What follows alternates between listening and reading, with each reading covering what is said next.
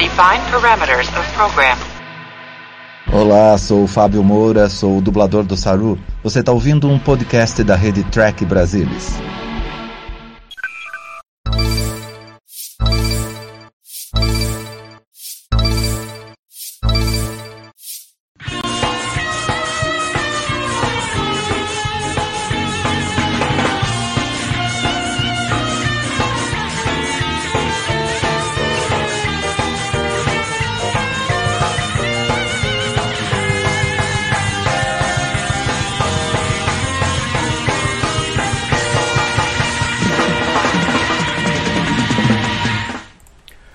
Olá, muito boa noite, seja bem-vindo a mais uma edição do Trek Brasilis ao vivo, edição especialíssima. Vamos discutir o último episódio da primeira temporada de Star Trek Picard, Etin Arcadia Ego, parte 2. Pois é, um episódio que, no mínimo, para resumir, a gente pode chamar de controverso. Mas vamos destrinchar ponto a ponto aqui e para fazer esse serviço aqui comigo hoje, estão a bordo a Suzana Alexandria, tudo bom, Suzana? Tudo bem, boa noite para todo mundo. E a Marina Amaral, tudo bom, Marina? Oiê, tudo bem? É isso aí, Marina fazendo dupla jornada, né? Já, já fez Black Alert, suponho, e agora estamos oh. aí pro TV ao vivo. Mas tudo bem, o episódio merece, tenho o que falar, tenho certeza. Bom, um episódio que fecha a primeira temporada de Star Trek Picard, fecha um grande arco aí da série e de uma maneira bastante, como eu disse, bastante controversa. Eu queria começar, como a gente sempre faz, pegando impressões iniciais. Como é que vocês sentiram o episódio de maneira geral? O que, que, vocês, que, que vocês pensaram e o que, que saiu a hora que vocês terminaram de ver? Qual foi a sensação que vocês tiveram? Vou começar pela Suzana, que é a nossa titular de Star Trek Picard, resenhando todos os episódios lá no guia de episódios do Trek Brasilis. Olha, eu terminei assim com sentimentos ambíguos, né? É, é, não sei se eu já dou um spoiler aí do que eu achei é, do, do, dessa questão do, do Picard virar android, virar sintético ou não. Mas assim, eu, eu fiquei um pouco chocada com isso daí. Eu, realmente, eu, eu desconfiava, mas eu não esperava que eles fossem fazer isso. Mas no geral, eu gostei muito do episódio, me emocionou em vários momentos. Achei que teve ótimos momentos. Teve alguns um outro problema que, assim, eu acho que não comprometeu, achei visualmente bonito e tudo, mas o que, assim, realmente é, demorou, eu demorei muito para digerir foi essa história do, do Picard virar sintético. Vamos ver o que, que, eles vão fazer com isso. Mas, no geral, eu gostei do episódio. Gostei como, como season finale, eu achei que, que terminou bem. Eles amarraram é, várias coisas, duas coisinhas ou três, assim, que ficaram para trás, que a gente vai conversar, mas eu acho que não, não comprometeu o resultado. E você, Marina? Eu tô junto com a Suzana. Eu, assim, eu acho que, no geral, eu gostei mais da série do que boa parte do público, né? Assim, eu realmente acho que eu gostei muito, passei muito pano para determinadas coisas, inclusive.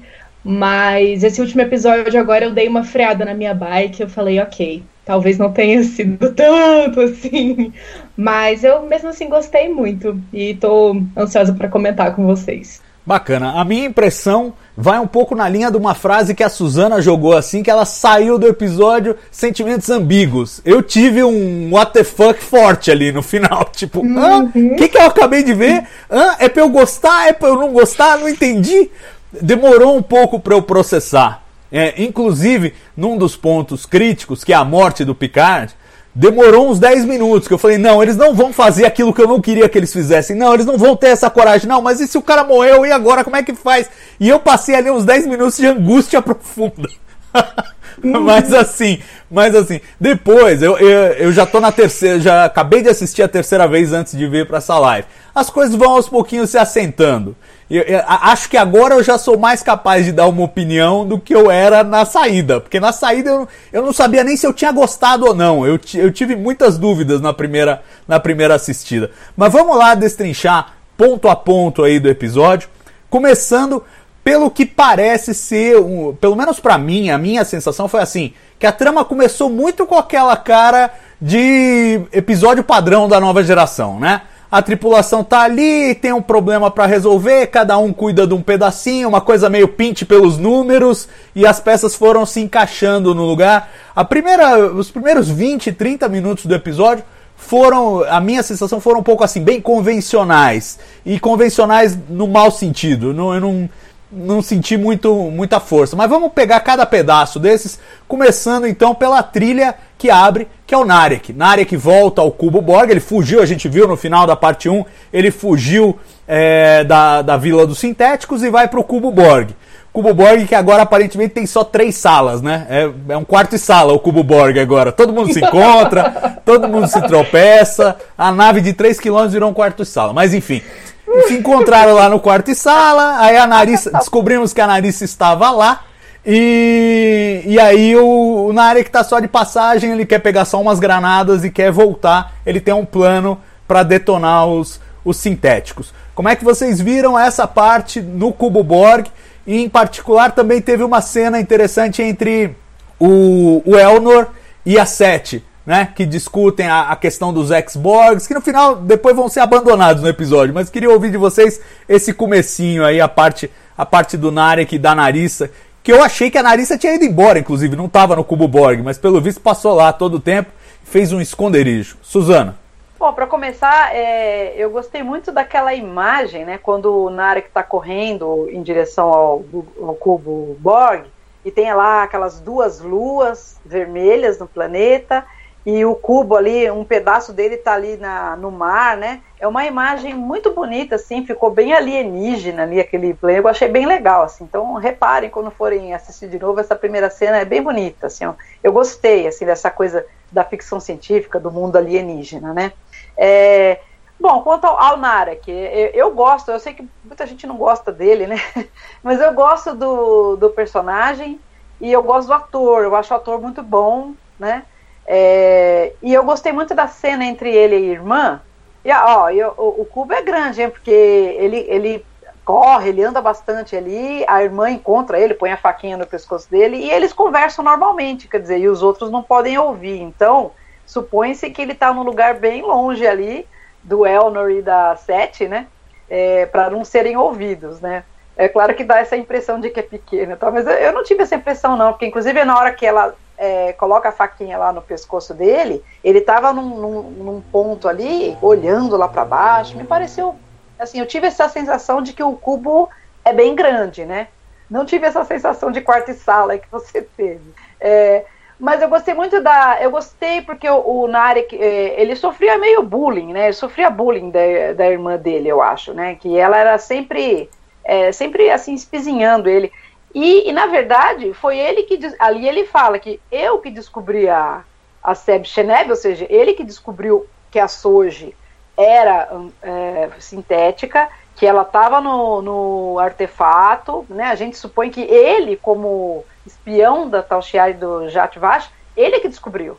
E ele fala, né, eu quero o fracasso do Jatvash, eu quero a desgraça da família, fui eu que descobri. Então agora nós vamos fazer o plano é, conforme eu estou determinando. Tipo isso ele fala. Então eu gostei, né? E pela primeira vez. E a irmã, assim, não reconhece nem nada, ele sai até com lágrimas nos olhos ali, porque a irmã parece que não. É, ele não tem o reconhecimento, sabe? Aquela aprovação da irmã que ele gostaria de ter. É, foi essa impressão que eu tive. E, então eu gostei, ele foge e o Elnor vai atrás, né? E quanto ao, ao diálogo, você falou do diálogo da, do Elnor com a, com a Sete, então, eu, eu gostei muito porque é, ele fala, né, por que, que já é melhor que esses ex-vis tivessem morrido, né, porque eles estão ali num limbo, não são nem gente, nem estão desconectados da coletividade e tal, então ele, ele fala assim, né, eles estão aqui, de repente seria melhor se eles tivessem morto, e ele fala, eu sou uma, uma, uma ex-bi, né, e eu, tinha que morrer também. E ele fala, ah, não, eu ia, eu ia sentir sua falta, mas é, não é só ela, né? É, tem outros ali. E, é, e, e, mais um motivo por eu para eu sentir falta de um fechamento desses ex-vis em tela, mostrar o que aconteceu com eles, né? É, mas isso acho que a gente vai falar mais tarde. Mas enfim, eu gostei das, dessas duas cenas iniciais, eu achei que caíram bem e é, eu gosto do Narek, é, acho que foi, foi legal, não, tinha, não tenho assim nada a, a criticar dessa, dessas cenas iniciais. Tá certo. É, eu, eu acho que o Narek, pelo que a gente vê da produção, ele, ele foi muito sacrificado na edição, né? Várias cenas que disseram ter sido escritas e filmadas ao longo dos episódios, que davam um pouco mais de contexto para esses romulanos, é, acabaram caindo. E aí ele virou. Eu, eu pessoalmente, eu não tô no seu time disso, você sabe, a gente tava discutindo antes. Narek para mim é um zero à esquerda, ele não me diz nada, mas eu acho que ele pode ser uma vítima disso. Cortaram todos os pontos importantes dele ao longo da série e eu não consegui me identificar. Então ele virou para mim, para mim ele virou um plot device. Ele serve para levar a trama do ponto A pro ponto B, pro ponto C, pro ponto D, e é só isso. E, e a minha sensação aí é que ele tá fazendo mais uma vez é, esse papel. não consegui enxergar a tridimensão nele. Mas mas eu entendo que é uma é, são escolhas que a gente tem que fazer na hora de montar uma série, né? Você monta uma série, você vai privilegiar algumas coisas, você vai em detrimento de outras e alguma coisa vai ficar perdida. Marina, você acha que o, o Narek foi uma vítima da edição ou você acha que ele tem um problema de raiz ali com ele, com o personagem? Eu acho que é um problema raiz do personagem. Para mim, ele não é um vilão forte. Para mim, ele não contribuiu tanto assim com a narrativa. Eu não gostei tanto das participações dele na, na temporada. Achei realmente que o arco narrativo dele foi muito fraco, que ele estava ou muito atrelado a Sold ou muito atrelado a, a Narissa. Então, assim, acabou que ele me pareceu meio irrelevante. E quanto a essas primeiras cenas do episódio, é, essa sensação persiste, que ele só está muito perdido, ele está tentando encontrar o caminho dele nessa luta que ele tem entre o amor que ele sente pela Soji e a, a causa pela qual ele luta, pela qual ele lutou a vida inteira. E isso só, sei lá, parece que se perde em todo, toda a narrativa da série. E a mesma coisa com a Narissa. Eu não sei se eu achei ela uma vilã muito forte. É, eu gosto de vilões fortes, assim. Eu gosto, por exemplo, dos Cardassianos e do domínio em DS9. Eu gosto dos Borg, mas me pareceu que não teve um vilão muito bem definido e com uma conclusão muito bem feita na série. É claro que a gente sabe quem é o vilão, é claro que isso fica claro pra gente ao longo dos episódios, só que eu não senti que houve um fechamento certo e um fechamento conciso realmente desse, desse arco narrativo. Quanto ao diálogo da 7 de 9 com o Elnor, eu vou confessar para vocês que eu nem lembrava que ele tinha ocorrido, porque para mim ele foi totalmente irrelevante. Juro, sério. Para mim ele foi uma das partes menos importantes do episódio. É, eu acho que no final, muito, muito da introdução da Sete e do Elnor aí, nesse, deles ficarem juntos lá e depois caírem, no, caírem literalmente no planeta, foi uma coisa muito de conveniência, né? Não, tipo, o Cubo Borg chegou no episódio passado e já caiu no planeta e acabou, e é isso, essa é a função dele. Até esse, esse final. Ficou uma coisa meio literalmente jogada. Mas na área que não terminou por aí, ele sai de lá, vai até a, a La Sirena joga umas pedras para chamar quem tá dentro. E enquanto isso, o, o, o Rios e a Raf estão tentando consertar o reator de dobra que está pifado com a ferramenta mágica que eles ganharam dos sintéticos. E aí eu queria ouvir de vocês o que, vocês acharam da ferramenta mágica, porque é um outro ponto que tem no mínimo alguma ironia ali plantada. Suzana, o que, que você achou daquilo? Bom, primeiro eu achei que é, era necessário mostrar essa, essa ferramenta, uma vez que ela mais para frente vai ter um papel crucial lá, né? Quando ela vai ser utilizada de novo pela Jurati, né? Então, se usassem só naquela cena, ia ser pior ainda. É, mas assim, eu, você sabe o que? É, eu comprei, é ficção científica, é, os sintéticos ali são super avançados, a gente, a gente compra teletransporte, não é? A gente compra tanta coisa aí tecnológica e por que, que não comprar essa, essa ferramenta? Eu compro. Algo de alguma maneira a ferramenta lê o pensamento ali da pessoa e transforma num, é, sei lá, entendeu? Mas eu acho que não é, não é que vale tudo, entendeu? Eu acho que é para algumas coisas, assim, né? Dependendo da conveniência do roteiro. Não, é. Mas isso acontece com, com o teletransporte, tem hora que funciona, tem hora que não funciona, tudo depende, é, pra, é, é porque, na verdade, essas ferramentas e toda essa, essa tecnologia, todos esses gadgets aí, eles são coadjuvantes em Star Trek, sempre foram coadjuvantes, né? Que o cerne, quer dizer, o principal em Star Trek são as relações humanas ali e tal, aqueles temas é, mais, é, mais a ver com a natureza humana, com tal, e, e com, com, esse, com algum comentário social. Esse é o principal de Star Trek e, claro, a parte tecnológica ela vem a reboque, ela nunca foi o principal. Eu no começo falei, nossa, mas eu achei a cena é, legal, teve humor, né? Então, a gente viu ali a, aquela relação de amizade. Eu gosto dessa relação de amizade entre o Rios e a Raf. É, gostei do jeito que foi feito, né? E, e, ele, né? E ele tem na mesma reação que a gente teria, né? Ele até solta um caramba, eu achei super legal, né? na hora que a, que a, que a ferramenta funciona. Então, para mim, eu não tive problema com essa ferramenta, achei legal. E você, Marina? Ah, e o Narek, ah, é, Narek bom. É, ah, então, eu gosto do, eu gosto do ator, eu, eu adoro aquele sotaque britânico dele. E eu acho ele bom ator, eu gosto do ator. E, e eu acho assim, ele, você vê, ele, ele, ele tá ali, ele, ele tem um objetivo, ele falou, vou me aliar com os caras ali, com, pra gente, agora a gente tem um inimigo em comum, então eu vou lá, eu acho que ele pensou direito, eu acho que ele mentiu pra irmã dizendo que ia usar as granadas nas flores, que na verdade ele queria destruir o... Eu não sei por que, que ele mentiria para ela, ou se ele mudou de ideia depois, é, é, mas, enfim, eu, eu gostei da atitude dele de ir lá atrás e falar: olha, vamos trabalhar junto e tal. É, eu, eu gosto do Arek, né? Então... Não, tudo bem. E calma, ainda vai ter mais. Você ainda vai ter que comentar as histórias de terror na fogueira do Narek. Calma. ainda vamos chegar lá. Eu quero ouvir da Marina a história da ferramenta. O que, que ela achou disso aí? Desceu redondo igual pra Suzana? Como é que foi pra você? Bicho, não sei. Eu sou, eu sou mais. Eu, eu sei lá, eu não gosto de ser chata, entendeu? Eu, eu sou da, da corrente paz e amor da, do fandom, sabe? Assim, eu gosto de tudo, tudo pra mim tá ótimo. Só que, sei lá, eu acho que com Picar eu tive algumas expectativas muito altas. É, e elas com certeza não foram completamente atendidas ao longo de toda essa todo esse processo, né, da série. E aí, assim, eu achei que algumas conclusões foram só muito convenientes. Então, assim, ah, é muito conveniente que para consertar a sirena eles precisavam de uma ferramenta mágica.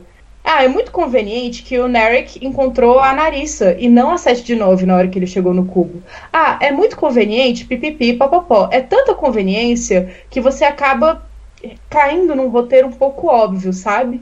E aí foi isso que eu achei, que essa ferramenta deixou. É, tirou um pouco do desafio ali da coisa, né? Tudo bem que eles tiveram que inserir a questão da de como usar a imaginação e como a imaginação pode, pode levar ao bom uso da ferramenta. Só que eu fiquei pensando, sei lá, tipo, a pessoa tá lá, concentrada, ela pega a ferramenta, beleza. Aí do nada ela vira e fala assim: Putz, eu queria uma torta de limão hoje, depois do almoço. Será que aparece uma torta de limão na frente dela? Eu não entendi. Sabe? Será que ela tem que estar completamente concentrada naquilo que ela está fazendo para isso funcionar? Eu não sei, eu realmente é, tenho alguma dificuldade em operacionalizar essa ferramenta na minha cabeça. Mas, né, assim, como é Star Trek, eu vou comprar, tá? Eu vou dar um 7 de 10 aí pela criatividade e é isso. É, eu, eu vou falar, o que, o que mais me agradou nesse aspecto da ferramenta, e eu até gostei, porque eu acho que é provocativa. É o tipo da coisa que os caras escrevem e falam, nossa, os fãs vão pirar com isso aqui. Mas pirar no mau sentido, é uma provocação, eu acho. Mas é uma provocação que dialoga muito com a forma como Star Trek clássica era sempre escrita, né? Você pega a nova geração, principalmente, Voyager era especialista nisso. Os caras metiam lá um Technobabble qualquer e justificavam qualquer coisa que precisasse acontecer em termos de tecnologia. Então era assim, inclusive os roteiristas, como não eram versados no linguajar tecnológico, eles escreviam no roteiro alguma coisa assim, tipo, não, you have to tech the tech.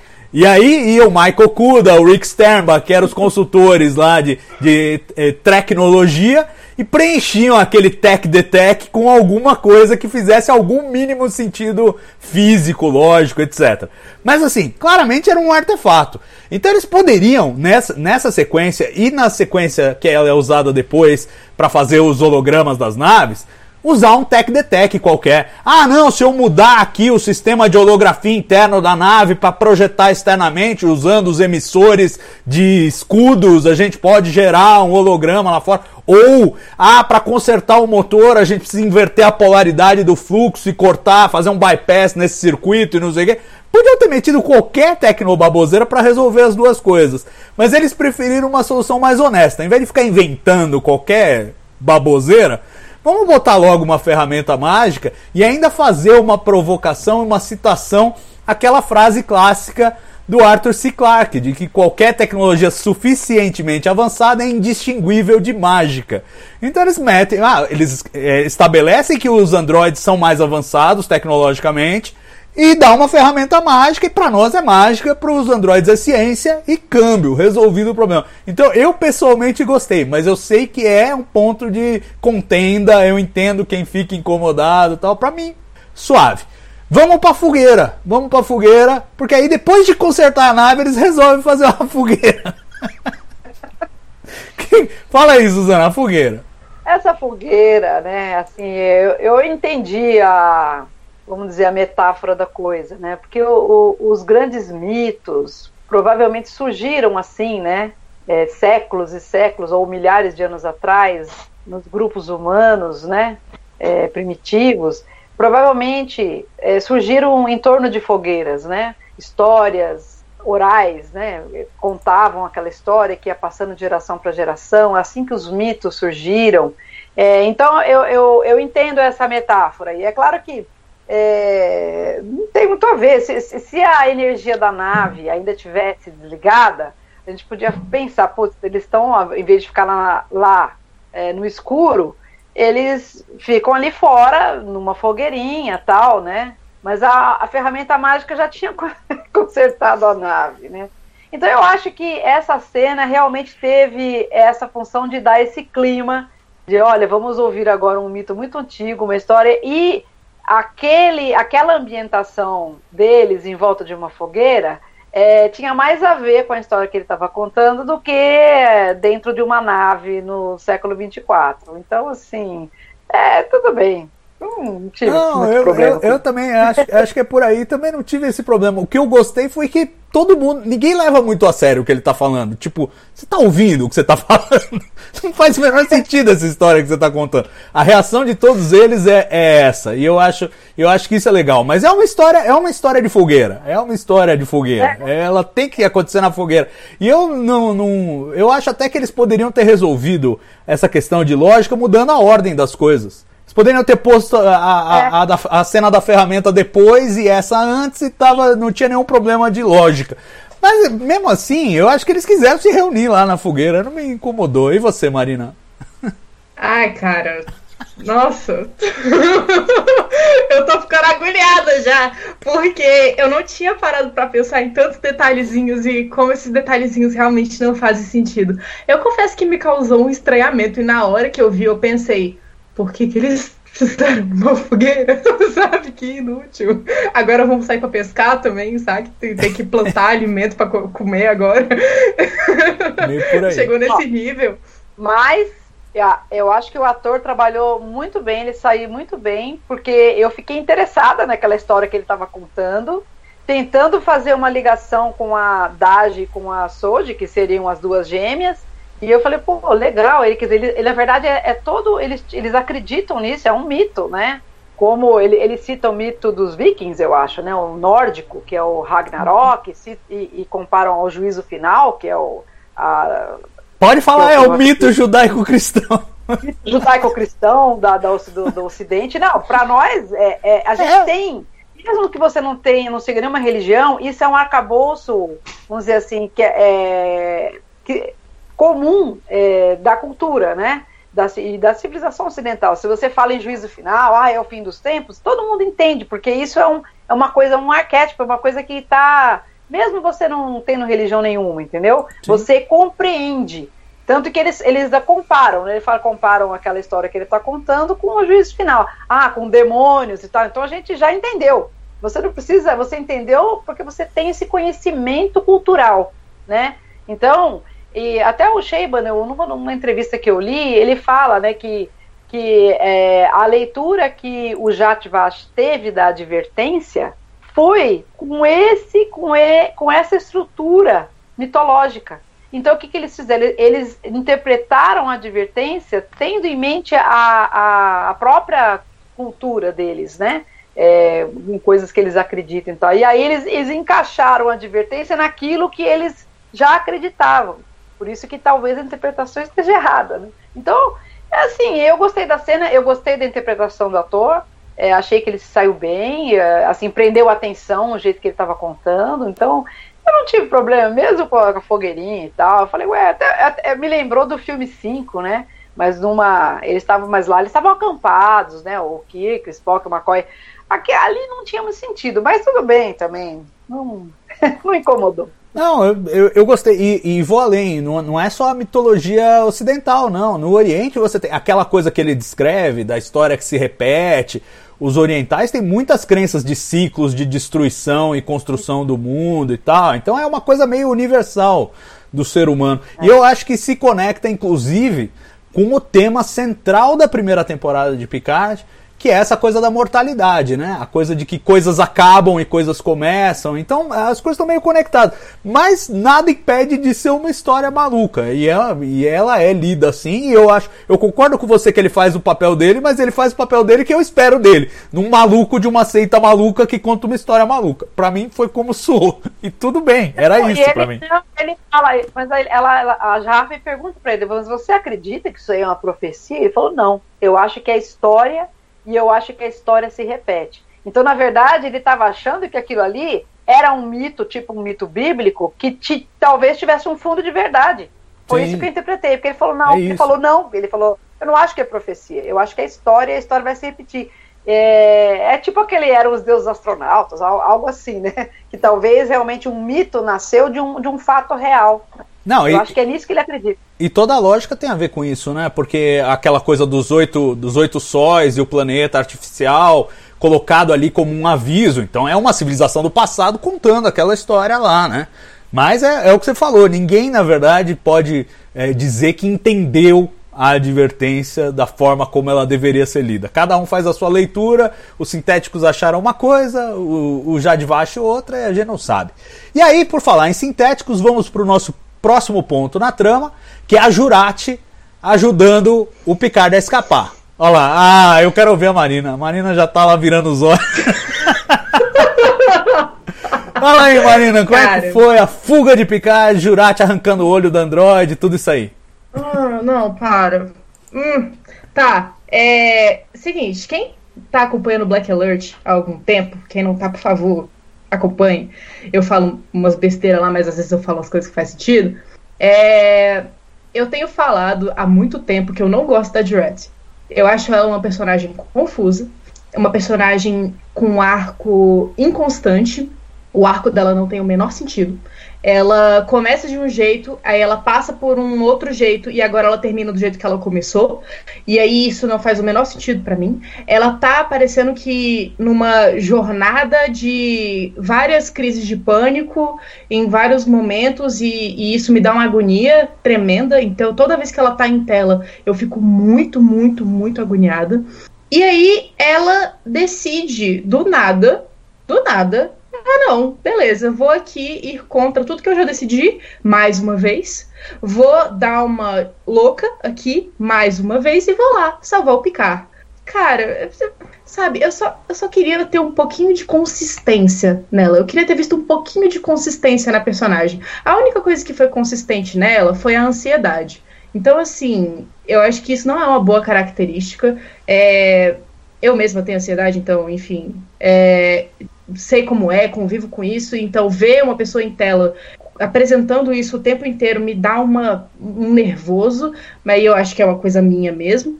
Mas eu fico pensando que aquela narrativa ali podia ter sido continuada, sabe? A complexidade com que a personagem estava sendo tratada podia continuar do jeito que estava. Mas não, eles resolveram só virar e falar assim: ah, quer saber? Eu acho que aquela lá do começo estava melhor, né? É, tá bom, vamos lá. Aí eles voltam, aí a Drat fica boazinha de novo. E, ai, eu preciso comentar também que ela e o Rios, para mim, Não. não tem nada a ver. Nada. Ah, nada. Só isso. E você, Suzana, você tem todo esse ódio da Jurati também? Ou não? Nossa, assim, eu discordo ponto a ponto de tudo que a Marina acabou de falar. Vamos lá. É, eu não, ó, bom, para começar, eu, eu, eu gosto da atriz, eu acho ela boa atriz. É, eu gosto da personagem, não acho ela inconsistente e não acho que ela deu uma virada agora. Eu acho que ela é, é de, foi de caso pensado que ela pediu para ficar solta ali. É, ela não estava querendo ajudar e dizendo, ah, não, vou me sacrificar. Eu não acho que, que era isso. Eu acho que todo tempo ela queria salvar o Picard. Agora, eu não acho ela inconsistente. Olha só pelo que ela, essa personagem passou. Ela era uma, uma cientista ali que não tinha muito contato com os outros, né? Tipo uma nerd, assim. É, é, tanto que ela fala que eu, não, é, eu nunca tive uma tripulação, primeira vez, né? E eu estraguei tudo. Ela tá ali, né? Meio não foi junto com o Maddox, não teve a coragem de ir com o Maddox. Ela, ela fala isso. Não tive a coragem de ir embora com o Maddox. Fiquei aqui mesmo no, no, no Daystrom Institute. Aí chega o Picard lá e vira a cabeça dela de cabeça de ponta para, né, de cabeça para baixo. A vida dela de cabeça para baixo. É, porque daí chega a O e faz aquele elo mental. E aquilo ali tudo bem que foi indireto, mas você viu o que acontece com as pessoas lá, o que aconteceu com os, os romulanos, né, com as romulanas, é, na advertência, aquela visão é muito perturbadora, é, tanto que algumas se mataram, arrancou o rosto e tal, ela teve, como foi second hand, né, que ela falou que ela viu indiretamente aquilo, ela, ela ficou perturbada, ela não era mais ela mesma, então para mim eu comprei perfeitamente, eu entendi perfeitamente o arco da Jurati. Ela foi a, sofreu uma espécie de um, uma lavagem cerebral ali, indireta da ou, ao, ao ponto de, de matar o Maddox, e depois ela percebeu, né? Ela foi voltando, ela falou, isso aqui tá errado. Ela, ela se injeta aquela, aquela substância para o rastreador dentro dela parar de funcionar e o, e a, o Narek parar de persegui-los. Se você prestar atenção, é, assim, eu não, não vi nada de errado nela, entendeu? Eu vi uma pessoa super confusa, super ansiosa, é, ela nunca tinha ido para o espaço, então, assim, eu não, ela achou que estava fazendo uma, uma coisa certa ali, falou, não, eu preciso é, é, cumprir essa missão, porque ela acreditou no Jato Vash, por uma sugestão de elo mental. Então, se você compra essas coisas in universe, né, que um elo mental realmente pode causar esses problemas e tal, é, se você compra que as, as Romulanas se mataram e tal, por que não comprar que a Jurati é, também passou por esse processo? É claro que a gente só foi descobrir no final, mas tudo bem, é, porque a, a, série toda, a temporada toda foi um, uma história só, então a gente tem que, a gente teve que ir aguardando. Então assim, eu não tenho problema com a Jurati, não. E eu acho que ela combina bem com. Acho que tem química ali entre ela e o Rios. É, eu, eu, Gente, eu queria, queria rapidinho pedir licença aqui, porque fizeram um comentário muito bom. Falaram assim. O Heitor falou, a Jurati deve ser de gêmeos. E eu concordo. Eu tenho certeza que essa mulher é de gêmeos. Certeza. Meu Deus, vamos usar o Trek Brasil ao vivo agora para fazer apologia da astrologia. Eu vou embora, cara. Não quero mais fazer esse programa. Mas enfim, eu, eu, eu tendo a me alinhar mais com, com o time Suzana. Eu gosto da, da Jurati. Eu fiquei feliz que ela encontrou um caminho de redenção aí. Acho que ainda está nesse caminho, ainda tem mais caminho a percorrer, mas está é, nessa, nessa rota. Mas eu entendo que ela seja profundamente divisiva. Porque a Eliane aqui em casa, minha esposa, todo episódio tem vontade de esfregar a cara dela no asfalto. Então, eu, E é, isso é entre aspas. Ela realmente diz isso. Então, eu sei que nem todo mundo simpatiza. Eu, eu gosto da Jurati e eu tô feliz que ela esteja num, num outro caminho agora. E eu gostei da sequência do resgate. para falar do drama em si, eu gostei da sequência ah. do resgate. Eu gostei da, da, do desabafo dela a hora que o Sung vira as costas, que ela fala minhas filhas o caramba, vai plantar batata, alguma coisa assim. E, e eu gostei, eu gostei do, porque assim, ela, ela tá vivendo aquilo de uma forma muito mais visceral do que os outros personagens que estão do lado de fora, né, do ambiente da, da vila sintética. Então, eu, eu para mim, para mim tudo bem, foi, foi bem ali. Você queria falar mais alguma coisa, Suzana? Vai lá. É, eu só queria falar, é, é comentar, a, ela você vê, ela tira o olho da, da sintética ali para usar como, como o scan lá, o retina scan, né, para poder entrar no quarto.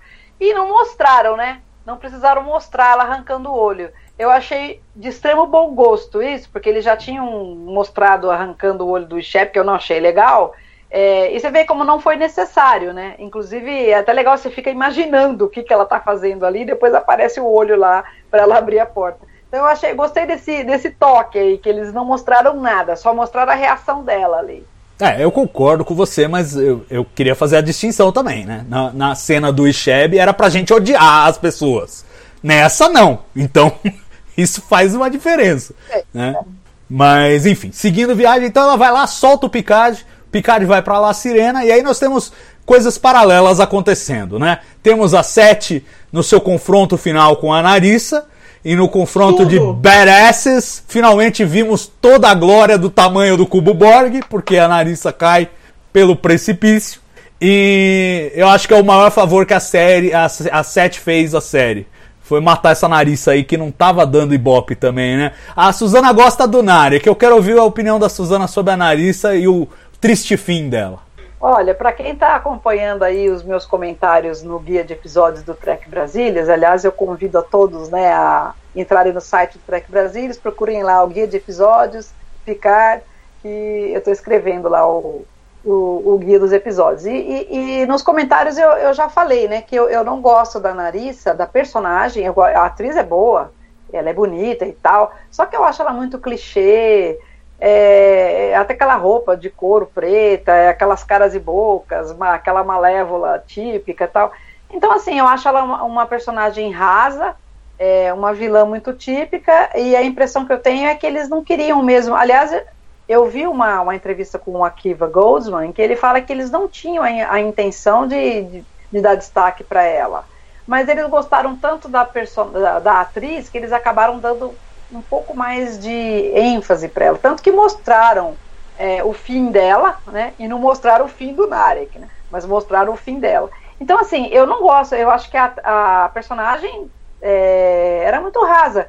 Eu, eu acho até que poderia ser mais explorada. Talvez todas aquelas cenas deletadas, aqueles, aqueles nem cena, aqueles, acho que eles nem chegaram a filmar, né? Mas tinha no roteiro é, postando o background dela com o irmão, do, do, relacionamento dela com o irmão e tal. No fim, cortaram tudo, né? Cortaram praticamente tudo, que, que a Ramd era a tia deles. Então, eles tinham ali uma história que não foi mostrada. Então, talvez isso tenha deixado a personagem muito unidimensional, assim. Então, eu não gostava dela. Eu acho que foi um grande favor que a Sete fez é, de matá-la, né? Eu li, mas eu li um comentário de um fã aí, até não nem lembro, acho que foi um fã americano falando que, poxa, em Star Trek a gente tem tantas mortes diferentes, né, diferentes formas de matar, até na série clássica, né, você tem diferentes formas de matar e um vilão, ele achou muito convencional ela tirar a nariz ali do, do precipício, né, poderia ser alguma coisa diferente.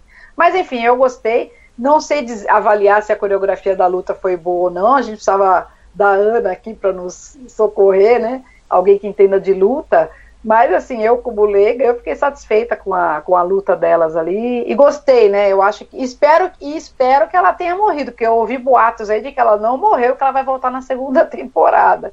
Mas não, não acredito, não acredito. Ela era unidimensional e ficou mais ainda depois que caiu lá embaixo. Então, não, não, vejo essa possibilidade dela voltar, não. E eu, e eu, acho que a principal virtude dessa cena é que ela foi rápida, né? Você tá falando da coreografia, eu também não saberia avaliar, mas foi rápida. Mata logo, joga fora essa porcaria e pronto, vamos pra história. E é uma coisa que eu senti muito ao longo do episódio. Porque assim, ele tem um núcleo emocional e tem esse monte de penduricalho que a gente fica perdendo tempo entre essas coisas e, na verdade não é o que eu quero ver. E eu fico um pouco agoniado com isso. Então eu é, até a gente vai discutir mais à frente essa questão de pontas soltas, mas muitas pontas eu achei ótimo que deixaram soltas mesmo, porque não era, não era o que eu tava querendo ver. Mas enfim, então é para você bem matado, né, Marina? Olha, para mim foi mais do que bem matado. É, foi tudo tudo, tudo, tudo, tudo, tudo. Foi a partir dessa cena que eu falei, caraca, agora eu botei fé nesse episódio. E assim, eu vou seguir a relatoria da Suzana. Eu acho que a personagem ficou muito unidimensional. Como eu já falei no início, eu não achei que ela foi uma boa vilã, uma grande vilã. É... E também ela me lembrou muito a Kira Nerys do Universo Espelho.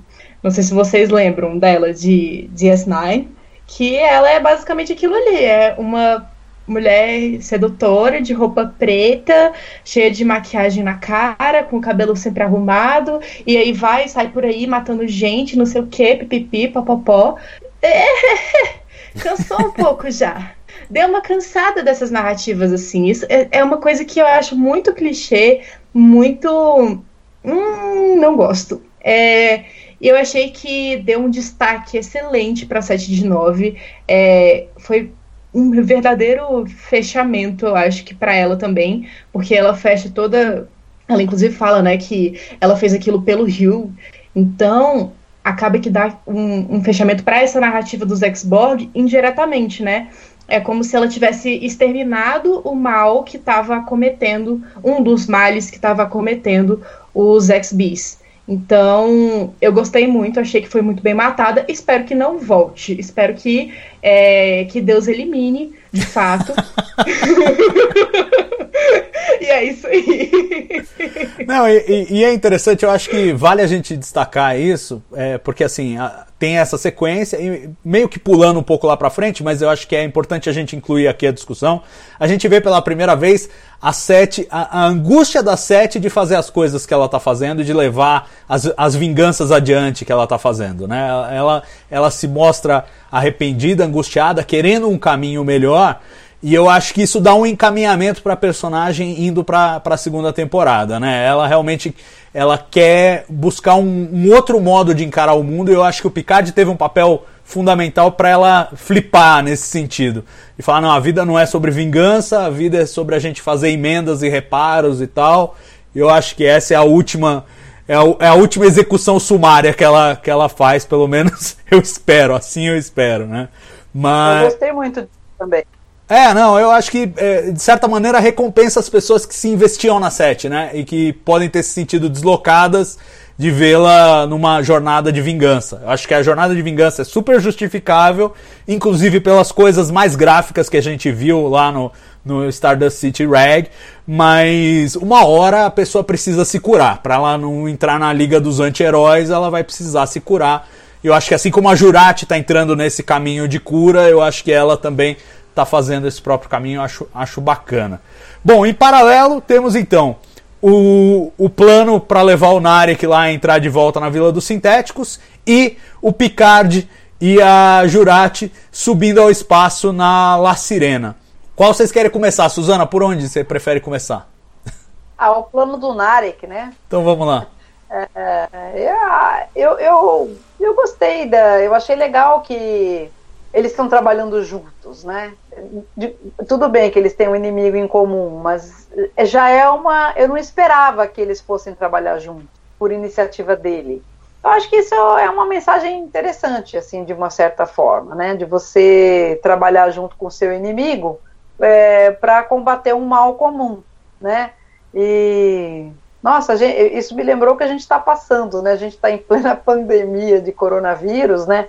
E eu acho que, como você tem uma, um inimigo né, a combater, eu acho que você, pelo menos temporariamente, deve pôr de lado as diferenças e vamos trabalhar juntos, né? Para é uma ameaça, porque até então os sintéticos realmente estavam sendo uma ameaça à existência dos orgânicos, né? E eles têm isso em comum, eles são orgânicos, né?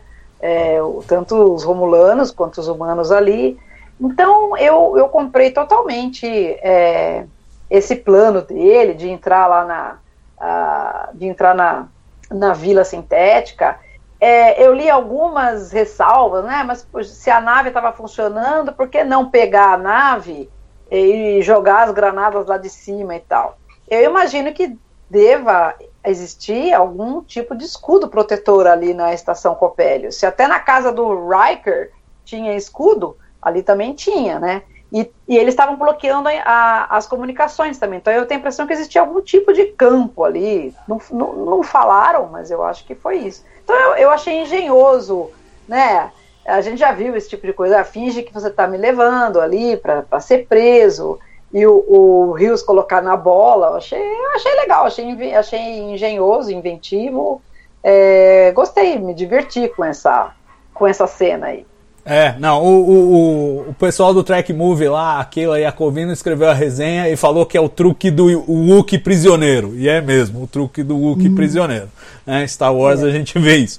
E, mas é aquele plano, né, Marina? Que é feito para não dar certo, né? A gente sabe que ele vai, mas não vai, porque a solução não vai ser essa, pôr uma bomba no bagulho.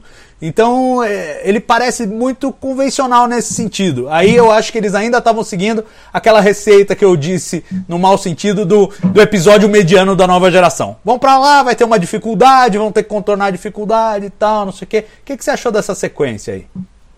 Ó, oh, vamos lá. Vamos começar pelo Narek. Eu preciso fazer uma pontuação em relação a isso. Ah, esse final, ele deixou muito claro para mim e aí eu vou aqui encarnar um pouco de Mãe Marina, um negócio meio evidente aqui, porque eu acho que na próxima temporada o Narek vai ter um arco de redenção.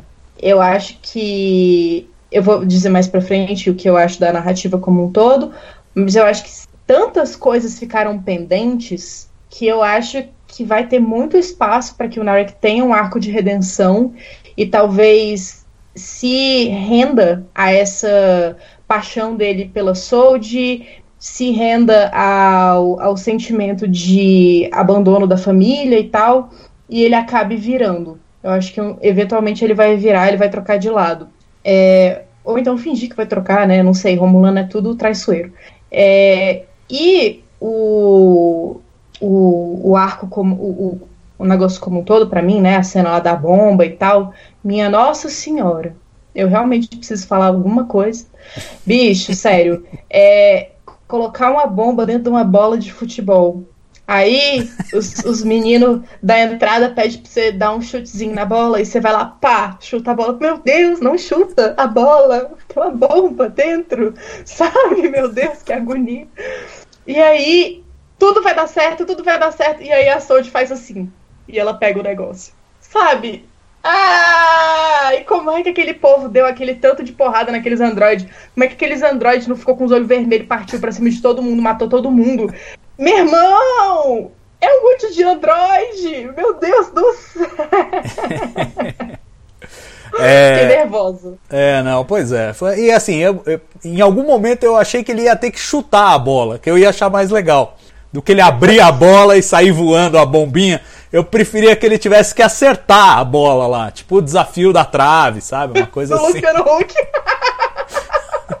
e sobre a sua opinião do Narek na segunda temporada, como diria Michael Scott, Please God, no! No! No, God, no! Eu não quero, eu não quero. Eu acredito que pode ser, mas eu não quero. Se, se eu puder, não vai ter. Mas enfim, tem esse risco. Tem esse risco, a coisa não dá certo e o Picard sobe lá para cima com a Jurati numa missão dupla. De um lado, ele precisa distrair a frota romulana que está chegando, e de outro lado, ele precisa convencer a Soji de que ela não deve acabar com o universo. E eu queria saber o que vocês acharam dessa sequência. Ela tem um pouco de humor, tem um pouco de tensão, tem um pouco de drama. Eu não sei se ela funciona inteiramente. O lado fã meu fala, uau, o Picard tá pilotando, e ela, a Jurati fala make it so e tal, e eu até meio que vou junto. Mas tem alguma coisa o tempo inteiro me falando, ah, não sei se tá funcionando. Quero saber o que, que vocês acham, Suzana. Ah, sabe quando você sente um pouquinho de vergonha, mas no fundo você tá gostando? é, exato, é isso. É isso. Falei, ah, isso daí é fanservice, tava, ai, que legal. Foi esse meu, meu, meu sentimento. Eu achei legal, eu, eu, porque Star Trek sempre teve humor, então assim, para não pesar muito a cena, é, eles inseriram humor ali. É, eu achei legal, eu achei legal. E, e o Picard sempre assim, né?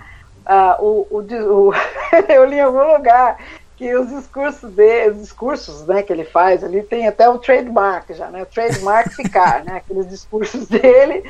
Aí colocaram, colocaram assim, esse discurso ficar e colocaram um TMzinho em cima, assim, né?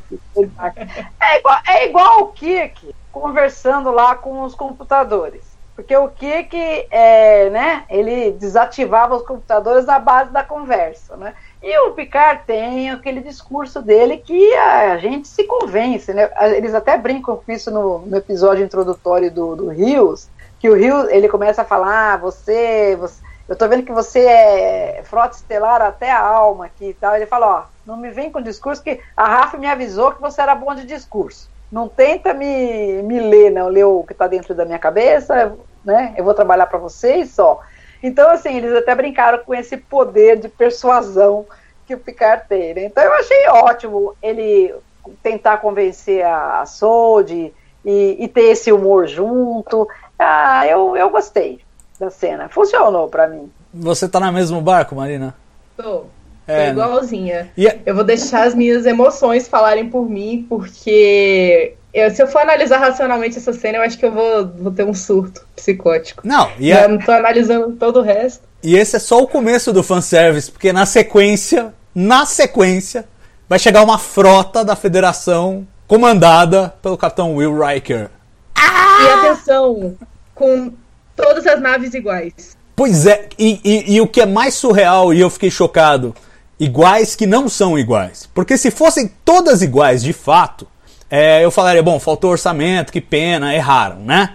Podia, tinham que ter guardado um dinheirinho para fazer. Mas aparentemente tem quatro naves diferentes, mas tão sutilmente diferentes que é como se fossem iguais. E aí, aí é o pior dos dois mundos. Você se deu o trabalho de projetar quatro naves diferentes que são iguais, para todo mundo dizer que é igual e achar que faltou orçamento. Isso é o que a gente chama assim popularmente de mal feito, né?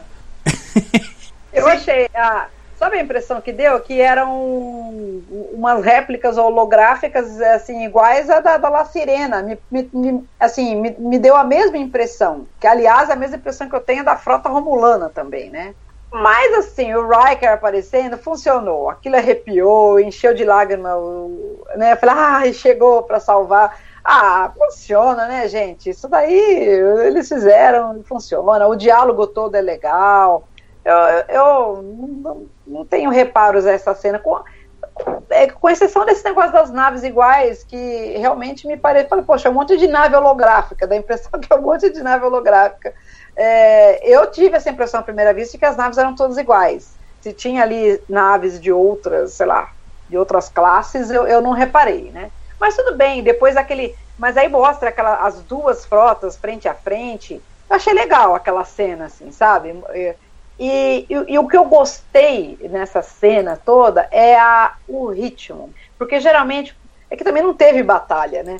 É, mas assim, geralmente essas cenas espaciais a gente não, não entende direito o que está acontecendo. Você tem que, não pode tirar o olho, tem que dar rewind lá e assistir de novo. Tal. E ali não, ali a gente entendeu perfeitamente o que estava acontecendo tal. Funcionou. É, e também se você tem muita nave legal, tal, ah, várias naves diferentes, tira o impacto do Riker. Então, eu, eu acho que, senão você não sabe, olha, a Enterprise e tal, não sei o que, outra nave. Pô, e, e o, ali, o que importava era mostrar que o Riker é, foi lá socorrê-lo, né? Parece que tem um problema de timing aí. Alguém levantou essa questão. Não sei se é verdade ou não. É, questão de timing. Como é que a frota da, da, da frota estelar, né, é, chegou? Se chegou uh, logo depois da frota romulana, né? Se ele foi avisado dois dias depois, quer dizer, tem uma conta aí que parece que não fecha, mas eu não sei não, porque o Riker já estava sabendo para onde ele estava indo, o Riker tinha a, a, a localização do planeta, porque foi a filha dele, né, que falou onde é que era aquele planeta, e o, o capitão, né, o, o, Picard, já tinha conversado com a Clancy. A Clancy disse que ia mandar lá uma frota para a estação 12, que também acho que deve ter chegado na estação 12 e falar: ó, não tá aqui, vai para lá, sei lá, alguma coisa assim. Exato, né? tomamos um bolo do Picard, ele é. combinou com a gente aqui e não veio. aí ligaram pro Riker, falaram: e aí, você sabe é. onde tá o velho? Ah, o velho foi lá pra Copélios, aí, pô, foram pra Alguém lá. vai ter que pagar isso aqui. Quem é que vai pagar? eu acho que essa, essa questão dá pra resolver tranquilamente. É. Então, eu nem pensei nisso, isso aí foi levantado depois. Então, pra mim, a cena funcionou. O legal é que o Ark chegou lá, yes, yes, é isso aí. Exato. E, e, era assim, aí eu quero fazer duas menções honrosas aí nessa temporada. É, uma para Suzana e outra para Fernando Penterich. Infelizmente, nenhuma delas foi aqui no ar. Mas os dois fizeram duas previsões muito acertadas. As minhas errei tudo, tá? Então esquecem, esqueçam tudo que eu disse aqui. Mas a Suzana falou: olha, essa advertência aí não vai ser para os orgânicos, vai ser para os sintéticos. E ela acertou na mosca. Ela falou antes acertou na mosca. E o Penterich, depois de assistir a Nepente, ele falou: uh, tá com jeito que o Riker volta no final. E voltou mesmo. Então essas duas foram em cheio, estavam telegrafadas e a Suzana viu, o Penterich viu, eu não vi, a maior parte das pessoas não viram, mas teve quem viu. e menção honrosa aqui, nem tudo que a gente tenta adivinhar aqui a gente erra, tá? mas enfim. E aí foi esse show de fanservice. Eu gostei da presença do Will Riker. Inclusive achei é, que funcionou a redecoração da ponte. Ele está na ponte da Discovery, os caras redecoraram para parecer uma nave do século 23. No enquadramento limitado tal, eu comprei, tudo bem, não, não me incomodou.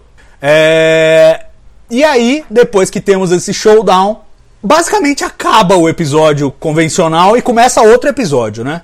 Assim, o Picard Sim. tem o ataque dele, convence a Soji, o negócio para, os romanos vão embora, a, frota vai embora, dá tchauzinho pro Riker e o Picard começa a morrer. E aí a gente entra num outro episódio. E num outro episódio que eu acho, apesar das controvérsias, que é bem melhor que esse primeiro que a gente assistiu. É uma outra coisa. É o que parece que é essa equipe de produção tem como maior vocação. Que é assim, as entranhas dos personagens, os diálogos, as cenas mais reflexivas. Menos ação, mais a reflexão. E ali, a partir do momento em que o Picard desce para o planeta para morrer, a gente tem uma montanha russa de sentimentos. Eu queria primeiro saber de vocês assim, qual foi a reação quando a gente passou numa questão de dois minutos de o Picard vai morrer para o Picard morreu e agora? Vocês tiveram o reflexo na hora, putz, vai voltar no Golem? Vocês pensaram, e agora? Não, não era isso. Quero começar pela Marina. Cara, vamos lá. Eu tenho muita coisa para falar agora, hein? Vamos lá. Todo mundo aperta o cinto aí. Simbora ver aqui comigo. É o seguinte. Vamos lá. É, a gente tem que a federação chega lá com as naves tudo. Aí os romulanos chegam antes, né? Obviamente. Aí tá lá aquela tensão toda construída e não sei o que. E a O na ponte da, da, da nave capitânia romulana e aquele nervosismo e o Riker falando que ela é, é, é, esse esse ah, não sei o que, você confuso e ah, meu Deus, o que vai acontecer? E aí o Picard consegue fazer com que a Sold desligue o negócio e aí a O vira e fala acho que não era tão importante assim não, esse negócio que eu lutei a minha vida inteira esse negócio que eu acreditei desde que eu era. Que eu quase me descabelei vendo aquele negócio lá naquele, naquele aro, aquela, aquela coisa lá. E aí, quase, né, assim, arranquei meus olhos fora. Não, não acho tão importante assim, não. Acho que, acho que é até umas 200 naves da federação aqui na minha frente. Eu acho que eu vou cagar, eu vou embora.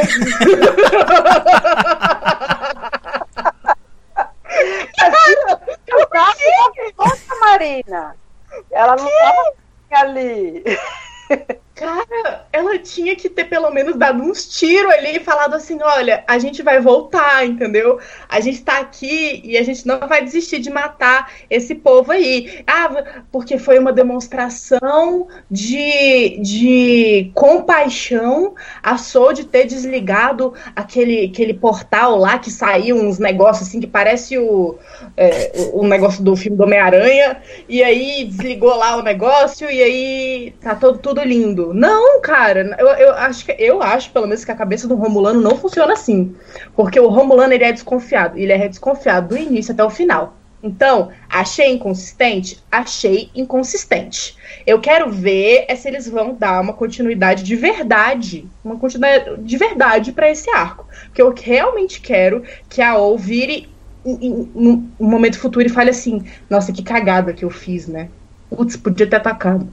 Putz, podia ter acabado com 15 daqueles, daqueles negócios ali, pelo menos. Perdia umas naves? Perdia. Mas pelo menos cumpria um pouco do meu propósito.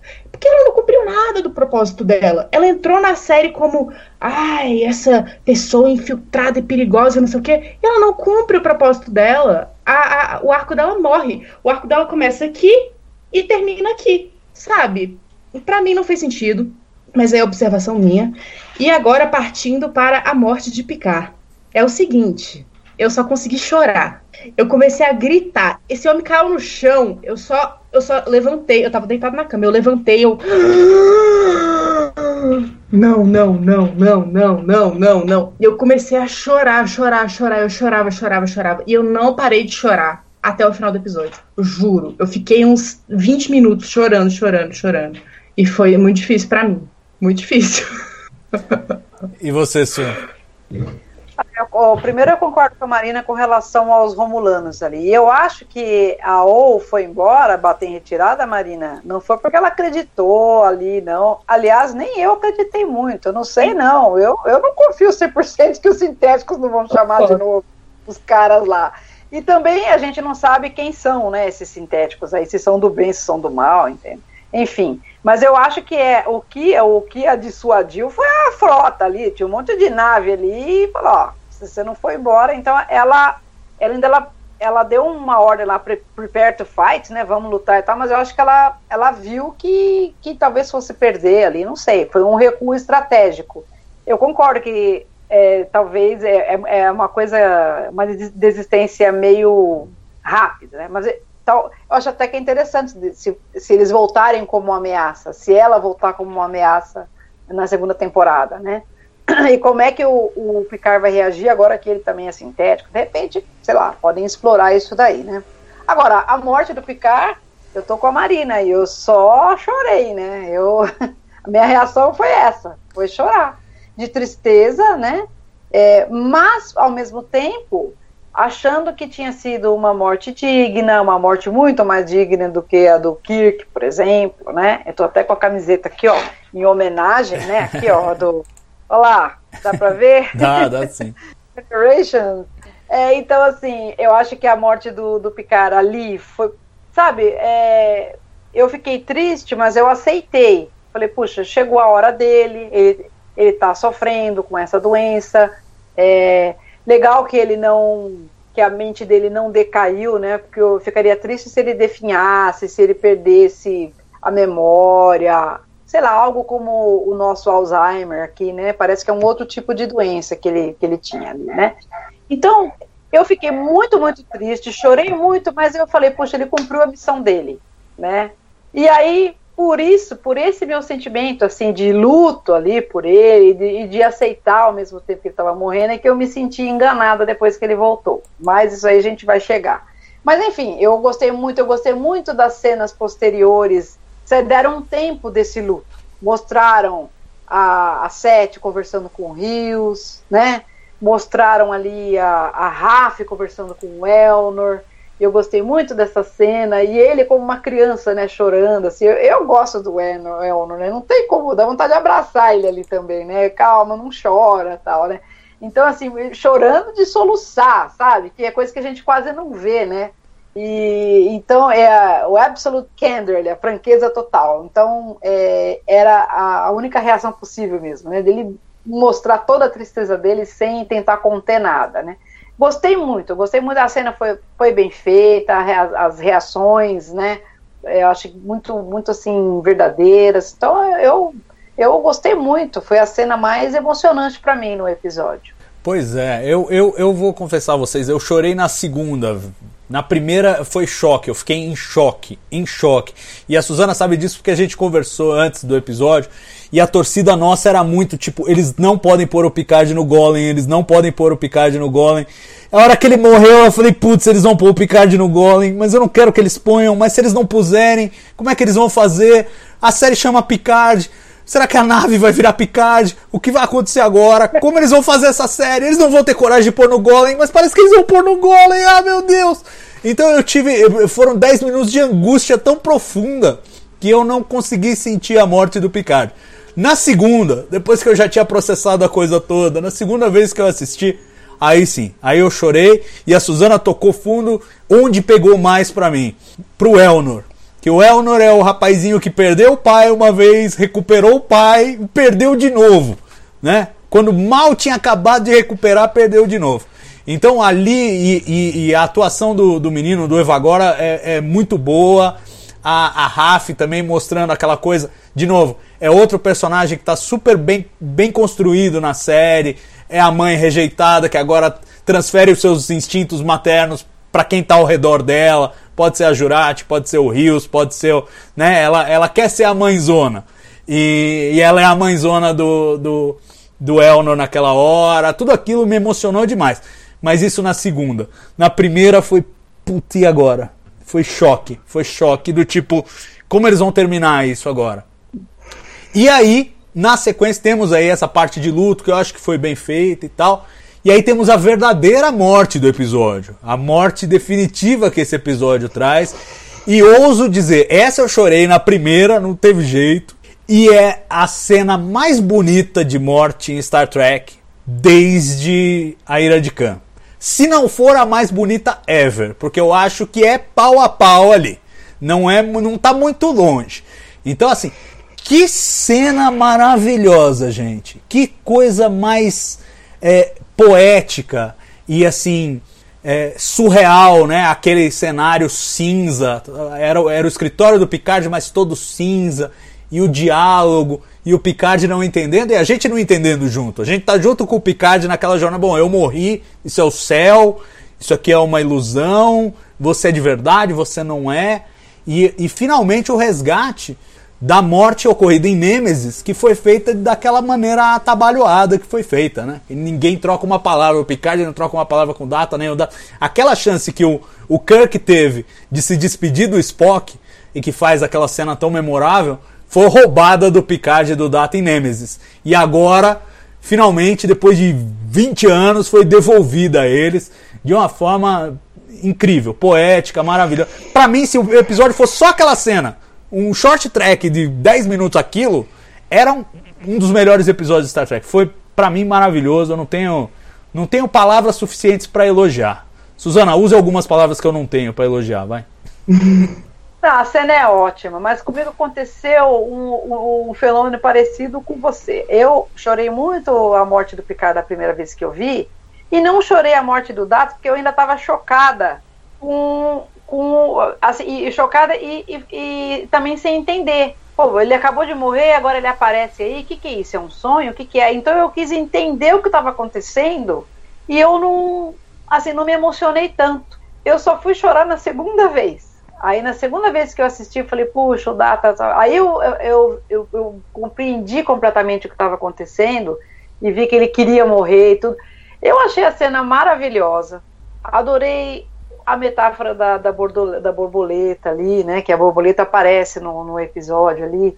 É, é, gostei do, principalmente daquele discurso do, aquela fala do, do Data em que ele fala da nossa mortalidade, né? Que ele quer morrer porque, quer dizer, é, o, é a, última, a última coisa humana que ele queria sentir, né? Que ele sempre quis ser humano e uma das características é o que nos define é a morte e que é o, o, tema dessa temporada, né? Como a morte nos define, como essa consciência da morte nos define como seres humanos, né? Que é o tema do livro que o Rio está lendo.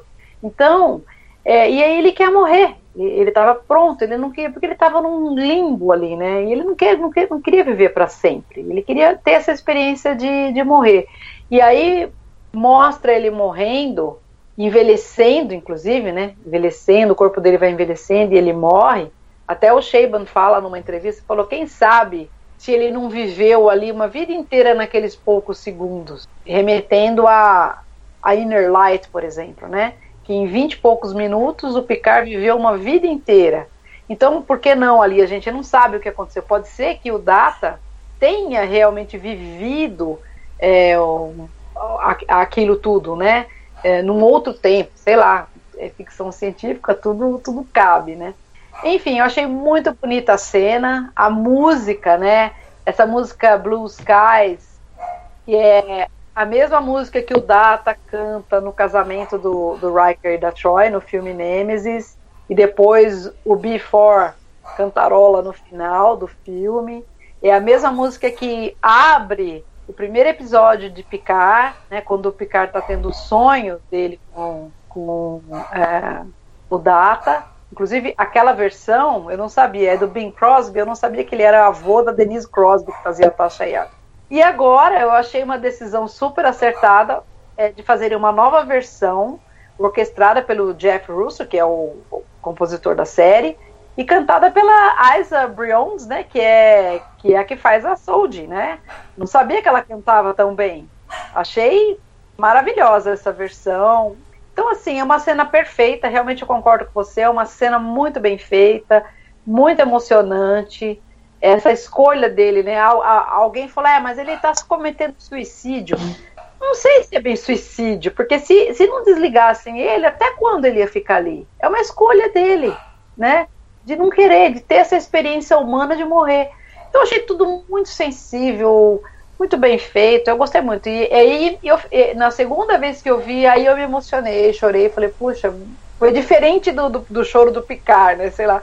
É, mas eu fiquei bem emocionada pensando, puxa, ele não, não vai voltar mais, né.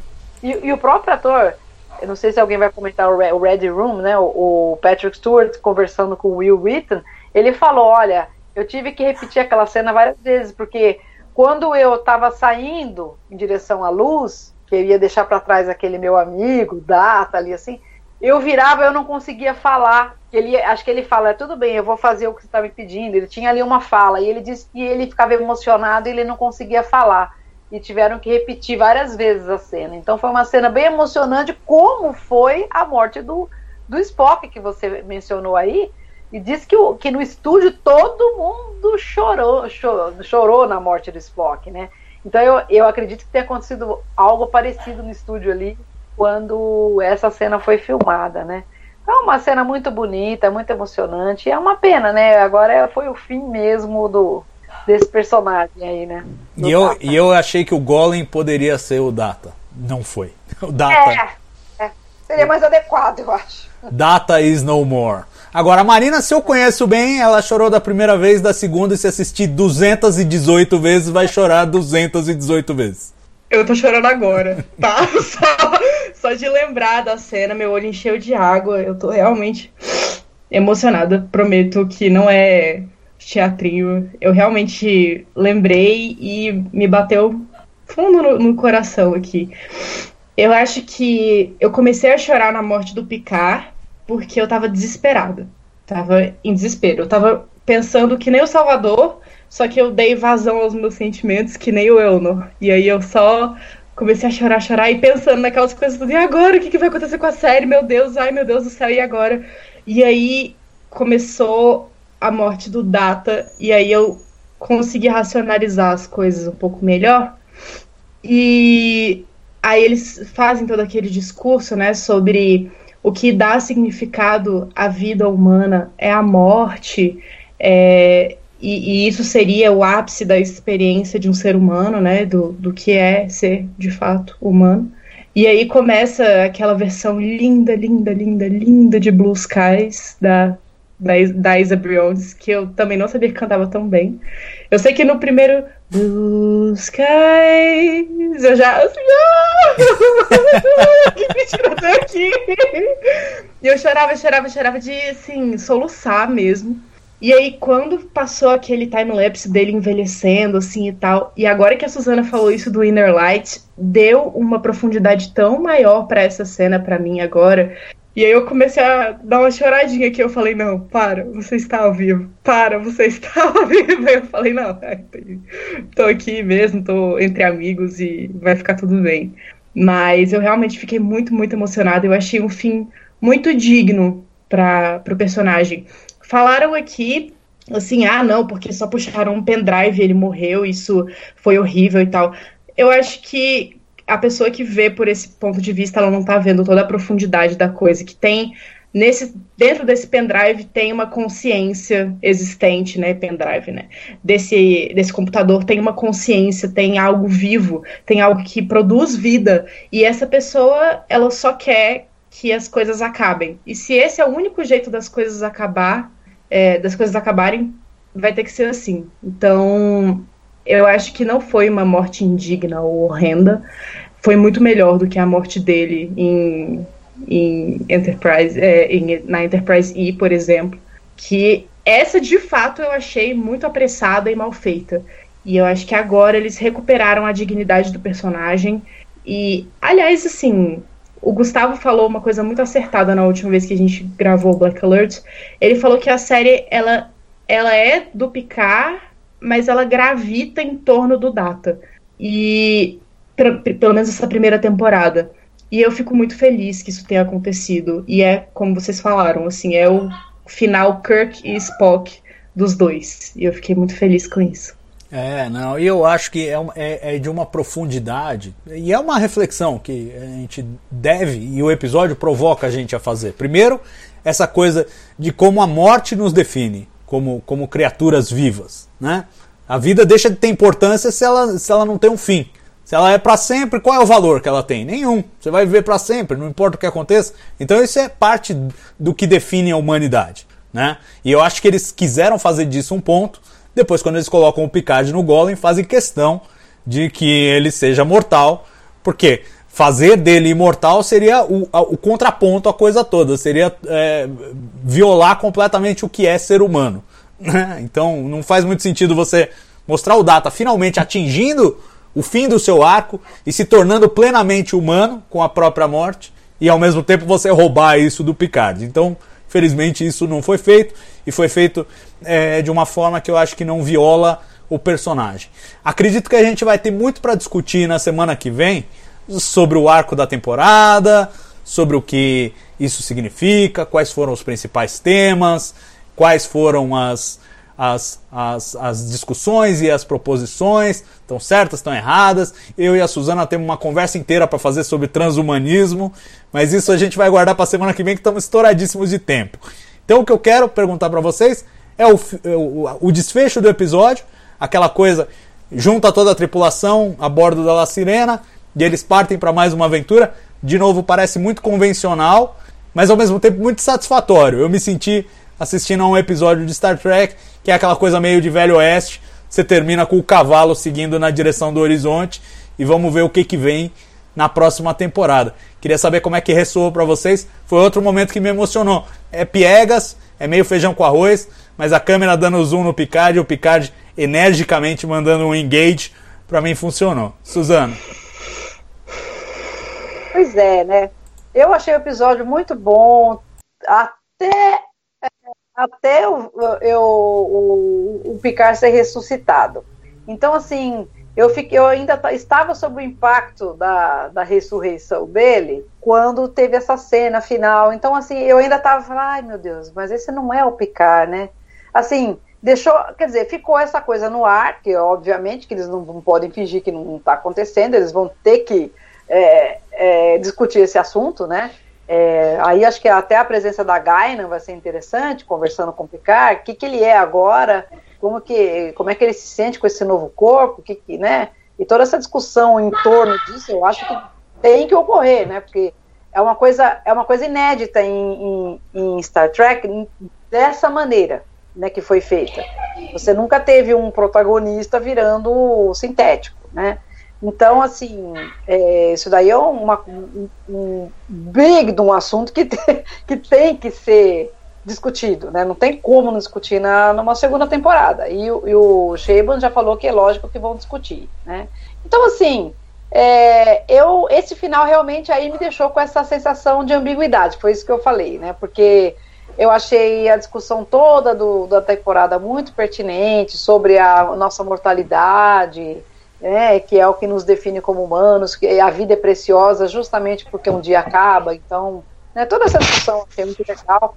É, gostei da morte do Data, né? Porque isso foi a concretização, embora ele não seja humano, né? Ele não é humano, ele é sintético, ele é totalmente sintético. Ele foi, ele, é, ele foi criado, né? Então ele não, não é um biológico, um ser biológico. Ele não tem ali biologia nele, né? É diferente da Sold, por exemplo, que já é diferente, né? Um, é um outro tipo, é um, um sintético mais avançado. É, então, assim, esse final eu fiquei assim, sabe? Com um gostinho meio amargo na boca. Eu confesso que eu fiquei com gosto amargo na boca, fiquei assim, puxa, Será que eu vou gostar dele ainda? Será que ele ainda é o Picard? Tudo vai depender de como vão fazer na segunda temporada. Espero que façam uma coisa bem feita para poder comprar e para poder concordar com esse final, que por enquanto realmente eu é, não, não, não digeri totalmente isso daí não. Né? E os ah. momentos não vai ter hoje? Não, vamos fazer, vamos fazer os momentos. Calma, calma. Tô só encerrando o episódio pra gente fazer os momentos. Calma, segura aí. E o. É, não, é, sobre essa coisa de o Data era humano, não era humano, eu vou emprestar uma frase do glorioso Capitão Kirk em Star Trek 6 que fala para um Spock meio indignado: Spock, todo mundo é humano. Eu acho que é. eu acho que é. No final são manifestações da humanidade ali em todos os personagens. E para você, Marina, como é que desceu esse final bem convencionalzão aí? O que, que você achou? Olha, é, eu tive minhas dúvidas inicialmente sobre como eu veria a, o fato de o Picard ter sido transposto para um corpo de androide. E aí eu me toquei, me dei conta de que isso talvez tenha sido um artifício, acho que é quase certeza que isso foi um artifício é, dos roteiristas para acabar, finalizar a questão da, da síndrome iromódica dele. Porque já pensou se essa série continuasse e a gente tivesse que ficar pensando o tempo inteiro, putz, mas o cara tem síndrome iromódica, putz, mas o cara vai ficar com dor de cabeça, putz, mas o cara não pode fazer nada porque ele tá doente. Ai, gente, toma cuidado, cuidado com o senhorzinho, não sei o quê. E agora a gente tem um protagonista que ele tá livre desse, desse problema no cérebro e ele tá revigorado, ele tem um corpo novo. Né, e a, a consciência dele permanece. Então, o que eu queria deixar aqui é uma pergunta para vocês responderem no próximo no, no próximo ao vivo, se eu puder, né, claro. Claro. E eu queria perguntar perguntar para vocês, então, o que é que define a vida? O que é que define um ser humano, né? Se é a consciência dele, se é, o corpo morre e a pessoa morre, ou se, no caso do Picard, por exemplo, em essência, ele ainda seria o Picard essa é a pergunta que eu vou deixar para vocês. E eu só queria pontuar mais uma coisa em relação ao final, que eu queria falar que eu fiquei muito feliz com a minha representatividade LGBT no, no com o casal Ref 7 de 9. É só isso mesmo. É, pois é, e ela aparece ali no final, num momento em que a gente vê certas relações se, se firmando, né? Então a gente vê a Jurati dando um beijo no Rios, a Raf com a. Ah lá, ela não gostou. Ela só gosta quando interessa pra ela. Quando não interessa pra ela, aí não, não precisa de representatividade nenhuma. Não. Claro. né? De loiras ansiosas assassinas não precisa de representatividade, né? Tá bom, entendi. Mas enfim, tem essa coisa das relações, os núcleos de relação ali é, se firmando, que é outra coisa que eu acho que caracteriza muito as tripulações, entre aspas, é, de Star Trek. Eu falo entre aspas porque nesse caso não é uma tripulação do ponto de vista é, formal, mas ainda assim é um grupo de pessoas ali reunidos e elas têm essas, esses, esses grupinhos, essas duplinhas, essas relações interessantes e a gente vê aquilo numa forma muito sintética sendo, sendo apresentado no final, como quem diz, é, dizendo: olha isso é um pouco do que você pode esperar para a próxima temporada com esse grupo de pessoas. Gostei disso. Vamos agora fazer o que a Suzana sugeriu. Vamos ver os momentos. Começando pelo momento carimbo do Jean.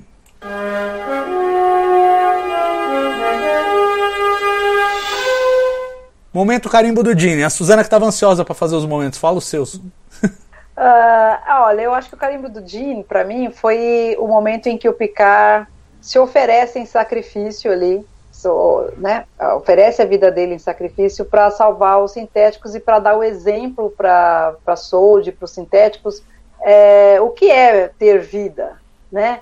É, porque ele diz que elas, que os sintéticos eram como crianças, não tinha ninguém para ensiná-los, só tinha aqueles dois eremitas lá, né, que eram o Sung e o, e o Maddox, então ele falou: vou, vou ensinar pelo exemplo. E eu vou. Ele, mesmo porque ele já estava morrendo mesmo, ele sabia que ia morrer, né? E, e ele falou: eu vou sacrificar minha vida aqui, ela, e, ela, e esperando que pelo exemplo ela entenda, né? O, o que é viver, o que é a vida, né? Então eu achei isso daí e funcionou, né? Claro, e a Sode é, entendeu a lição. E então eu achei esse momento aí um momento de Roddenberry. Tá certo, é o discurso de Picard TM. Exatamente. e você, Marina? Pra mim tem dois. Vamos pra lá. mim tem um que é o Riker, que eu acho que eu não cheguei nem a comentar, que eu fiquei muito feliz com essa cena. Essa cena pra mim foi sensacional. O Riker capitão.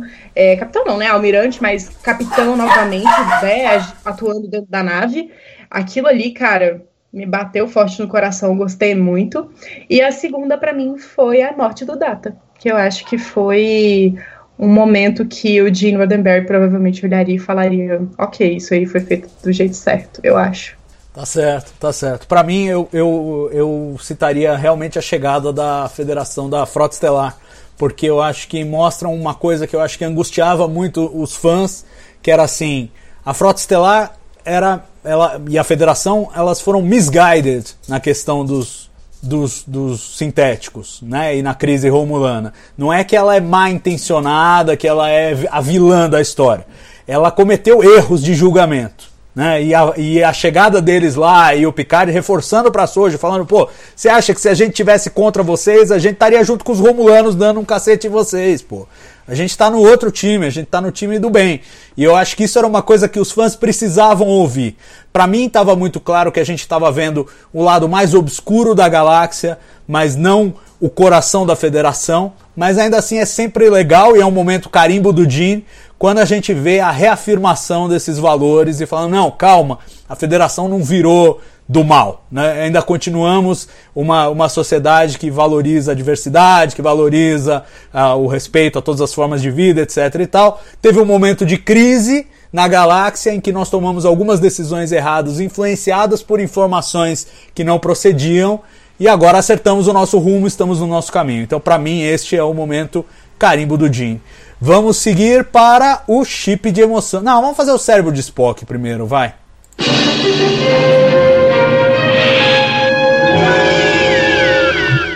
Cérebro de Spock, vou começar com a Marina dessa vez.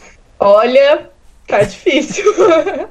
Temos bola de futebol, que é bomba. Temos varinha mágica. Tem aí Cubo Borg de 3 metros quadrados. Tem alguns, né? Eu vou. Eu, a, o meu, só porque eu gosto muito do Reels e eu acho ele maravilhoso, um anjo perfeito sem defeitos, eu vou, eu vou na bola de futebol por hoje. Tá certo. E, e você, Su?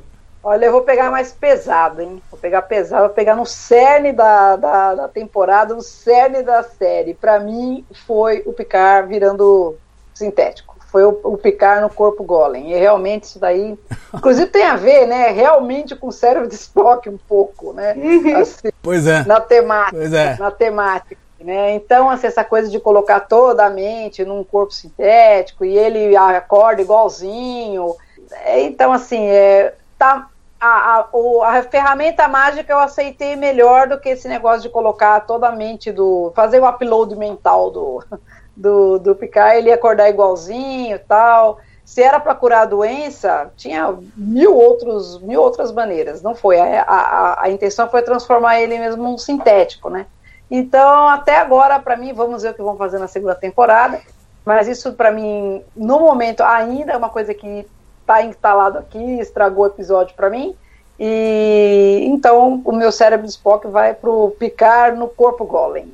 Ah, tá certo. E é controversa essa sua escolha, porque assim, eu, eu entendo que seja controversa, mas é o que eles se propuseram a discutir. Então, putz. Mas é verdade, você tem razão quando você fala assim: o cérebro de Spock num dia ruim podia ter terminado assim. Ah, não achamos o cérebro de Spock, vamos botar esse cérebro positrônico na cabeça dele e pronto, segue a vida. É, era um jeito de terminar aquele episódio. Né? E, e- e esse é um tema que já foi abordado antes, é interessante, e a gente teve um desfecho inverso a esse. Vocês vão de se lembrar, não me lembro o nome do episódio, mas tem um episódio de Deep Space Nine em que o, o, o Vedek Bareil precisa de tratamento lá, ele está com problema cerebral, e o, e o Bashir vai trocando partes do cérebro dele por construtos positrônicos. Até que chega a última hora que ele tem que tirar o último pedaço do cérebro orgânico para o cérebro ficar completamente positrônico e o Bashir se recusa. Porque ele considera que ele está roubando a humanidade do, do personagem ao substituir de forma integral o cérebro dele. É uma É o discuss- Borail que recusa. O Ne- Borail recusa. Não, é o Bashir que recusa. O Bashir É? se recusa a fazer. Eu tenho quase certeza que o Ba- faz tempo que eu não assisto. É, o Bashir- Mas é, eu o acho que é o Bashir que se recusa. Ok. O, o Baraya Ah, tá é em coma. verdade. O Baraya nem sabe de nada. É. Eles têm que decidir É por verdade. ele. E, o, e assim, e é essa mesma discussão. Naque, naquele momento, o Bashir julgava que o substrato, ou seja, o, qual é o seu cérebro original, faz diferença para quem você é. Aqui eles estão propondo uma outra, uma outra visão, que é tanto faz o substrato, o que importa é a essência. Isso é uma coisa que certamente a gente vai discutir com muito mais detalhes na próxima live, onde prometemos responder a pedido da Marina qual é o sentido da vida. Então você aí em casa que ainda não sabe qual é o sentido da vida, pode ter certeza que semana que vem você vai ficar sabendo. Mas enfim, e o momento cérebro de Spock pra mim foi a eu concordo com a Marina, ela tá na trilha certa, a bola de futebol, mas um aspecto em particular da bola de futebol, que é quando eles estão sendo revistados e o Android pergunta pro Rios: "Você joga?" Tipo, o Android é boleiro, velho. O Android tem a pelada do fim de semana lá, é casado contra solteiro lá no, na, na, na Vila do Sintético. Pô, você joga? Você, que posição você joga? Nós estamos precisando de um quarto zagueiro. Só faltou ele falar isso. Não, peraí, calma. Tem um precedente. Você não lembra que quando eles chegaram lá, tinha um sintético jogando futebol e ele dá até uma quicadinha numa bola lá? É verdade, é verdade, é verdade. Então, mas eles são. joga- Pois é, pois é. Quer dizer, o futebol não é só o esporte mais popular do planeta Terra, mas também é o esporte mais popular do planeta Copélios. Olha aí. Mas, mas pra mim foi. O Android tá revistando coisas, você joga? Pô, não, achei, achei, achei tosco. Achei tosco o nível cérebro de Spock. Pra mim é aquele. E assim, pra gente terminar, eu só quero um- uma palhinha de vocês assim, poxa, 10 episódios, concluímos a primeira temporada de Picard, com os defeitos, com os problemas, com as, as virtudes. Eu quero saber se pra vocês, individualmente, valeu a pena. Essa foi uma jornada que valeu a pena ter sido feita ou não. Marina Amaral. Sim. Sim? Tipo o programa Silvio Santos? Sim! É. Sim! E você, Suzana? Olha, eu acho que valeu a pena, sim. É, eu gostei muito da série, achei muito bem feita essa jornada dele. Mas assim, é, de novo, voltando, né? Toda essa. A gente foi aceitando que ele já tinha cumprido a missão dele na Terra, que ele ia morrer e tal. E ele saiu ali como se fosse uma última, né? Aventura. Vamos resolver alguns problemas aí do passado, acertar algumas pontas. Eu abandonei o Elnor, abandonei a Raf, enfim. Vamos acertar aí, né? Vamos e- enfim, né, ele teve uma chance, porque sabia que ia morrer, teve uma chance de ter um, um último respiro ali. Gente, e aí tem toda aquela coisa, ele morre, né, que é o chip da emoção total ali, quando ele morre, a gente chora e tal. Aí para daqui a pouco ele voltar, né? Então, eu É mesmo, assim, nós eu não fizemos. sentimento, Nós não fizemos chip É. de emoção? Então vamos fazer agora. Vou jogar a vinheta agora. sabe?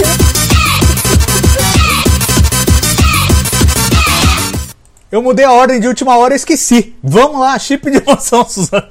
Ah, acho que todo mundo já falou, a Marina já até chorou Sim. no ar aqui, gente. não, pra mim tem dois, né? Que é a morte do Picard e a morte do Data ali, não tem como, né? Foram os momentos mais emocionantes ali, realmente que eu chorei, achei muito bonito e tal, que eu gostei. É, não, é- pra mim, pra mim é a morte do Data, porque a morte do Data é definitiva, não é um truque de 10 minutos. A, a do Picard é um truque de 10 minutos, que não é, porque por um lado, de fato, o orgânico Picard morreu, então tem essa coisa, né? Se você quiser pensar, morreu o Picard agora temos uma réplica do Picard que vai andar por aí, é, é legítimo você pensar assim, né? Tudo bem que você pode pensar isso toda vez que alguém é teletransportado, né? Sumiu Ah, aquela pessoa, apareceu outra que é igual a ela e acha que é ela. Mas só tem biologia ali envolvida, entendeu? Ah, então, mas, mas então, mas é. Bom, a gente vai discutir isso semana que vem, eu prometo. mas assim, o ponto é, a pessoa deixa de ser para voltar a ser. Em que forma, não sei. Aí podemos discutir se isso faz a diferença ou não. Mas, de toda forma, eu- eu- o que eu estou dizendo é que é uma questão que se propõe, mesmo numa coisa simples como no teletransporte. Né? É, uma, é uma discussão que se propõe. Pô, tem aquele livro, A Filosofia de Star Trek, o cara tem um capítulo inteiro para discutir isso. Se a pessoa que sai do teletransporte é a mesma pessoa que entra ou é uma cópia dela que acha que é ela. E é uma discussão válida, eu acho. Agora, são as coisas de Star Trek. Star Trek tá aí mesmo para fazer essas provocações, para fazer a gente pensar, para fazer a gente refletir. E por isso eu já emento na minha própria na minha própria comentário sobre a temporada. Acho que foi uma jornada super válida e eu espero que eles continuem me provocando na próxima temporada, mesmo que seja para desafiar coisas que eu acho que eles não deveriam fazer, como fizeram agora, botando o Picard no Golem. E eu quero ouvir o momento chip de emoção da Marina. É, para não ficar né, me repetindo aqui, parecendo disco arranhado, eu vou falar que o, um dos meus tipos de emoção foi Ref 7 de 9, ali no finalzinho, aquelas mãozinhas dadas ali. Ali, para mim, é, representou um, um, momento de muita alegria para as duas, eu acho, porque ambas sofreram muito e provavelmente passaram por longos períodos de solidão. A gente vê que a 7 de 9 ela fica bem mais dura, né? Quando ela entra para os Fenris Rangers e a gente encontra uma 7 de 9 endurecida, né? Sem muita. É, é, sem, sem querer se envolver emocionalmente muito nas coisas. Talvez por conta da perda do Chakotay, né? Que eles acabaram Voyager né, casados juntos e depois a gente não tem mais notícia. Então eu vou presumir aqui que o Chakotay realmente morreu. É, posso estar errada. Se alguém quiser teorizar outra coisa aí, tudo bem. Mas é, o, que, o que pegou para mim foi isso, assim, e a Ref de ela ter, assim, tido um filho, mas acabando por perder o contato com ele em razão da missão dela com o Picard, e aí as duas voltarem a ficarem juntas, é, voltarem a ter uma companhia, né, e ficarem finalmente juntas, é, em razão da jornada delas com o Picard. E isso me fez muito feliz. Muito bem. Bom, foi meio truncado esse final, eu puxei o final pro meio, o meio pro final. Desculpa aí, pessoal em casa. Alguém, alguma de vocês tem alguma consideração final a fazer ou acho que estamos esgotados por hoje? Bora de segunda temporada. É isso aí, é isso aí, gente. Então eu agradeço muito a Marina e a Suzana. Poxa, foi muito divertido, tava com saudade já de participar desse programa. E quero agradecer você aí em casa que nos acompanhou por, lamentavelmente, quase duas horas aí. A gente tinha combinado que ia ser uma hora, uma hora e pouco, mas não conseguimos. Último episódio, né, gente? Merecia mais. E a gente tem um encontro marcado aqui semana que vem para discutir aí justamente o conjunto da obra da primeira temporada de Picard. Então aproveita aí essa semana, se cuida, se puder ficar em casa, fique em casa. O vírus está lá fora mesmo, não é brincadeira tome juízo, não saia se não precisar. Se precisar, tome todos os cuidados. Sabe como é? Sempre lavando a mão, alquinho gel. Cuide de você, cuide dos outros e nós vamos sair dessa. E claro, semana que vem a gente volta para discutir a temporada. Aproveita essa quarentena para fazer aí uma maratona dos 10 episódios, para a gente discutir aí de forma mais ampla, com direito a uma abordagem sobre o sentido da vida na semana que vem no Trek Brasileiros ao vivo. Grande abraço para vocês, bom fim de fim de domingo e até a próxima.